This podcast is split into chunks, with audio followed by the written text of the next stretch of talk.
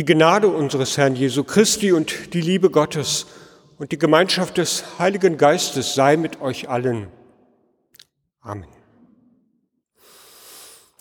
Liebe Gemeinde, in Oberösterreich, in einem kleinen Ort, etwa 30 Kilometer von Linz entfernt, im sogenannten Obsthügelland, da liegt eine kleine evangelische Gemeinde, Pfarrgemeinde Scharten, so heißt der Ort. Dort leben die Menschen sehr verbunden mit ihren Äpfel- und Birnenbäumen, mit der Ernte und mit der Bibel. Der Pfarrer der dortigen Gemeinde, der erzählt folgende Geschichte, die ich vor kurzem in einer Pfarrerzeitschrift gelesen habe und an die ich mich in der Vorbereitung auf diesen Tag erinnert habe. Eines Tages kam er in seine Kirche und sah dort eine ältere Frau, die den Kirchenboden wischte. Nicht die Reinigungskraft, ein Gemeindeglied. Mit Eimer und Schrubber war sie gerade dabei, den ganzen Mittelgang, etwa 30 Meter lang, von der Kircheneingangstür bis zum Altar zu wischen. Der Pfarrer wusste nichts davon, dass eine neue Reinigungskraft vielleicht eingestellt sei, und so ging er dahin, um zu fragen, was das denn nun zu bedeuten habe. Die Antwort der Frau war, als ich heute Morgen wieder in der Bibel gelesen habe, da stand dort, dass man nicht nur glauben soll, sondern sein Glauben auch leben. Die guten Werke gehören zum Glauben dazu. Und da habe ich mir gedacht, die Kirche zu wischen wäre in jedem Fall ein gutes Werk. Und Herr Pfarrer übrigens, das mache ich jetzt regelmäßig.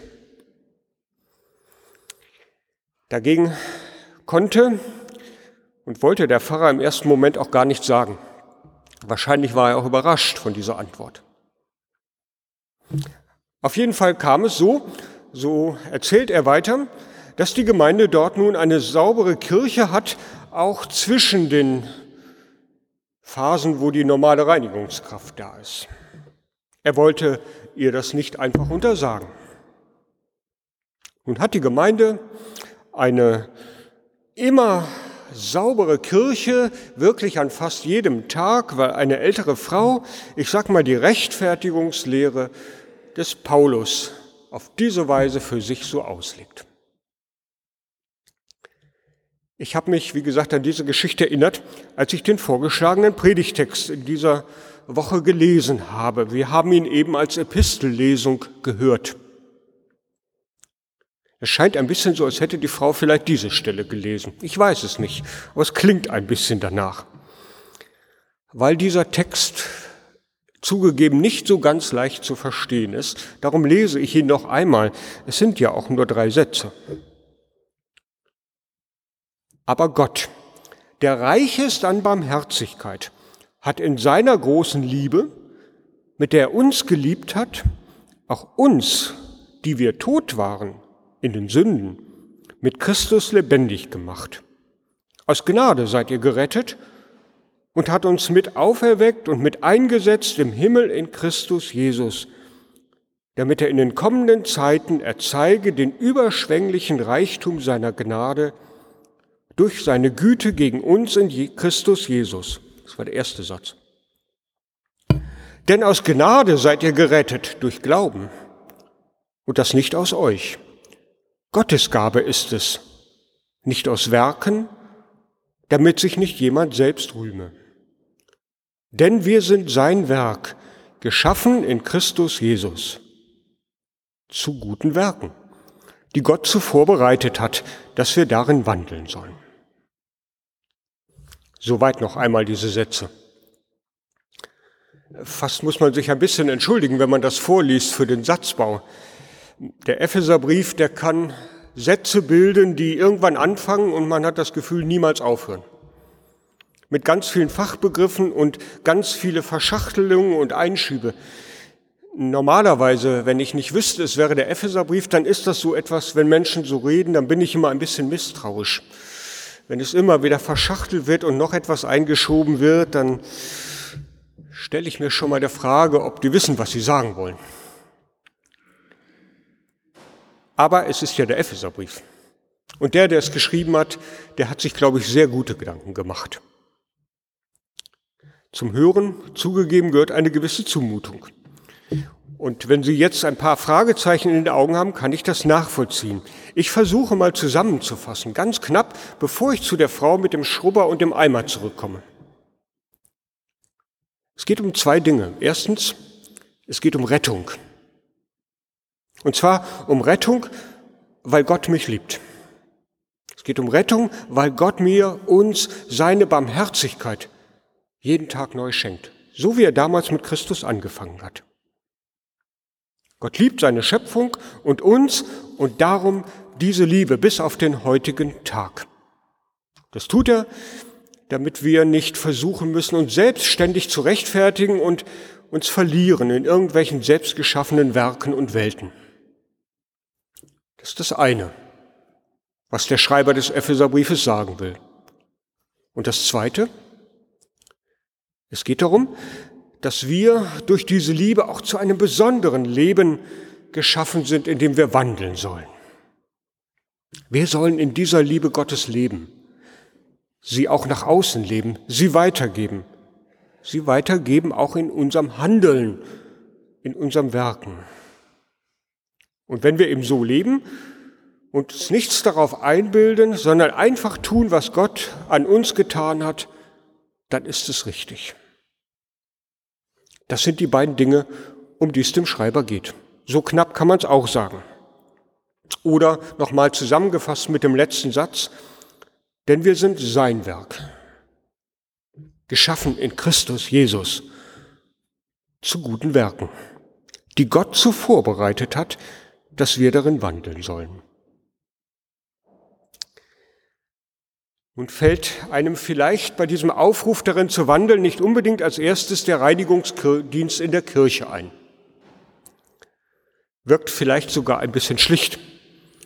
Aber in der Sache ist es eben richtig. Und vielleicht hat darum auch der Pfarrer gar nicht den Mut gehabt zu sagen, das lassen wir jetzt sein, wir finden eine andere Aufgabe. In dem Moment, in dem ich Gottes Liebe und Gnade zu mir entdecke und annehme und darin lebe und aus dieser Liebe Taten folgen lasse, so verstehe ich das, der eignet sich Gottes Wirklichkeit in dieser Welt. Da ist sie in dem Moment da. Da eignet sich Gottes Reich, da ereignet sich neues Leben, Auferstehung. Aber Auferstehung mit Eimer und Schrubber, könnte man fragen? In diesem Fall eben ja. So, die Frau führt es sogar noch ein bisschen weiter. Denn die Frau ist ja nicht zum Pfarrer gegangen und hat vorher gefragt, hat keine Gemeindeausschüsse befragt oder einen Antrag im Kirchenvorstand für ihren Dienst eingebracht. Nein, sie hat sich ihr Putzzeug genommen und das gemacht, was ihr, als ihr das Licht aufging, auf der Seele lag. Das Haus Gottes putzen. Ich weiß zwar nicht, wie ich reagiert hätte, wenn mir das irgendwie begegnen würde und was der Kirchenvorstand dazu sagen würde, wenn ich berichten würde, wir haben jetzt eine zusätzliche Reinigungskraft, hm, aber lassen wir das mal so stehen. Die Menschen im oberösterreichischen Obsthügelland, das sind evangelische Menschen seit langer Tradition, zumindest für österreichische Verhältnisse. Ihre Pfarrgemeinde, die ist die einzige in weiter Umgebung, die sich bereits 1781 gegründet hat. Das war in Österreich der frühestmögliche Zeitpunkt, eine evangelische Gemeinde zu gründen. Denn in jenem Jahr hatte der Kaiser Joseph II. das sogenannte Toleranzpatent unterschrieben. Und das besagte, dass von nun an sich evangelische Gemeinden gründen konnten. Nachdem sie Jahrhunderte hindurch eben eher im Geheimen ihre evangelischen Traditionen pflegen mussten. Auch da, hatten, auch die hatten natürlich von der Reformation mitbekommen. Aber das musste im Geheimen passieren bis 1781. Die Kirche in Scharten, die trägt übrigens den Namen nicht, äh, nicht Martin Luther Kirche oder Erlöserkirche oder Christuskirche, sondern sie heißt evangelische Toleranzkirche. Diese sogenannten Toleranzgemeinden, die sind nicht ohne Grund stolz auf ihre lange Geschichte, auf die Traditionen, die sie seit Jahrhunderten pflegen. Ein besonderes Kennzeichen, so erzählt der Pfarrer weiter in seinem Bericht, ist das tägliche Bibelstudium im Gemeindehaus oder in privaten Hauskreisen. Und in diesen Bibelstunden, da folgen immer nach der Bibellese ganz intensive Diskussionen darüber, was jetzt richtig und was falsch ist als Schlussfolgerung für mein Leben, was richtig ist zu tun und was eben nicht. Und das nimmt man sich dann praktisch vor und beim nächsten Zusammenkommen berichtet man wieder davon, wie man das getan hat. Und dieses tägliche Bibellesen, Bibelstudium, das ist ihre Wurzel. Der von mir zitierte Pfarrer, der drückt das aus mit den Worten, es ist hier so wie bei unseren Obst- und Birnen, bei unseren Äpfel- und Birnenbäumen. Ein Baum mit einem guten Wurzel, Wurzelwerk, der bringt auch gute Früchte. Ja, es gibt auch trockene Jahre hier in unserer Region, aber dennoch fühlt sich meine Gemeinde immer verwurzelt in der Bibel und im Glauben. Und darum ist es eben nichts Besonderes, wenn Menschen sich ohne viel Aufhebens in der Kirche engagieren. Nun passt das vielleicht nicht für jeden, mit Eimer und Schrubber durch die Kirche zu gehen. Ist aber auch gar nicht so gemeint, wenn ich auf den Brief des, auf den Brief des Paulus und auf den Epheserbrief schaue. Es geht nicht nur darum, dass, oder es geht nur darum, dass jeder Mensch an seinem Platz gestellt ist. Als Christ, als Christin, so sagt es der Epheserbrief, an seinen Platz gestellt ist und wo das passiert, wo er dann wirkt, da ereignet sich Gottes Reich, da ereignet sich Himmelreich, da ereignet sich neues Leben. Die Wirklichkeit des neuen Lebens ist in dem Moment da. Und daraus entspringt eben das Wirken, das Handeln. Und zwar eben nicht übermorgen oder nächstes Jahr, sondern jetzt gleich. Und darum geht die Frau los. Ein Detail, darauf möchte ich noch hinweisen. Der Verfasser, der sagt, dass es nicht gilt, sich zu rühmen, welch großartige Leistungen man vollbracht hat, wie sauber die Kirche geworden ist, um im Beispiel zu bleiben. Es sieht so aus, als ob das auch vor 2000 Jahren, als dieser Brief verfasst wurde, schon wichtig war zu sagen. Sonst wäre das eben kaum aufgeschrieben worden und so ausführlich begründet worden. Denn er schreibt ja, dass die guten Werke nicht aus dem Menschen kommen, sondern von Gott und damit Gottes Werke sind. Sie erwachsen aus meiner Erkenntnis, aus dem Glauben. Also keine Rede von Glaubenshelden, sondern normalen Menschen wie wir. Ein bisschen ist das für mich auch so wie Loben. Mut machen.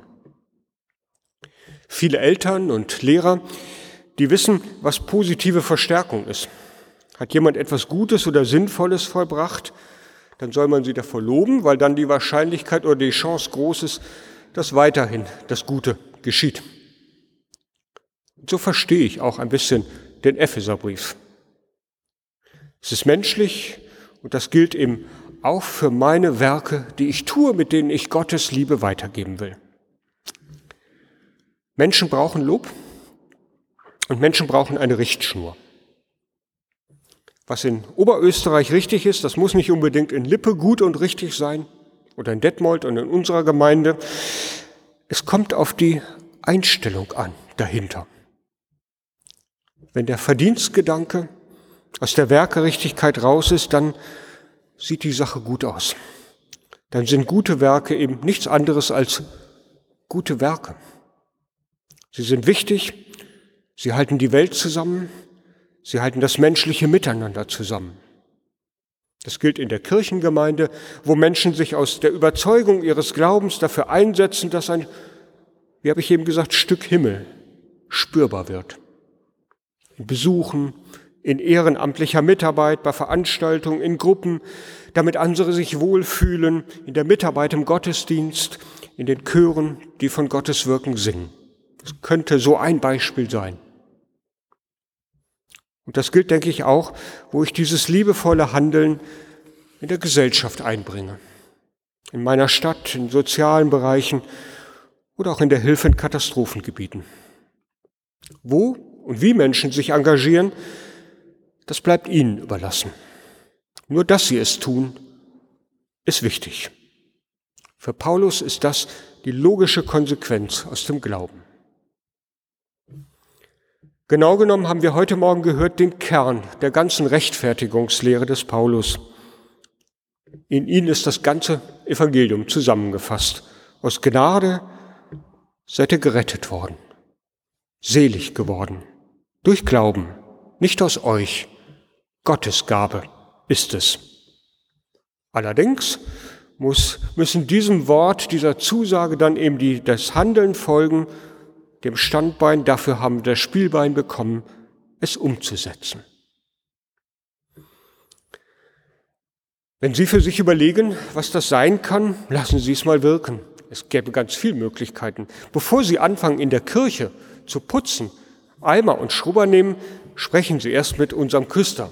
Nicht, dass der erstaunt ist, der hat sicherlich auch dann noch notfalls eine andere Ecke, wo was zu tun ist. Der nickt mir gerade zustimmend zu. Aber das Wichtige ist eben, wir haben es gemerkt, mitnehmen, wo ist meine Wurzel? Was ist mir geschenkt? Und dann findet sich das für das andere mit Sicherheit ein guter Ort. Und der Friede Gottes, der höher ist als alle Vernunft, er bewahre unsere Herzen und Sinne in Jesus Christus, unserem Herrn. Amen.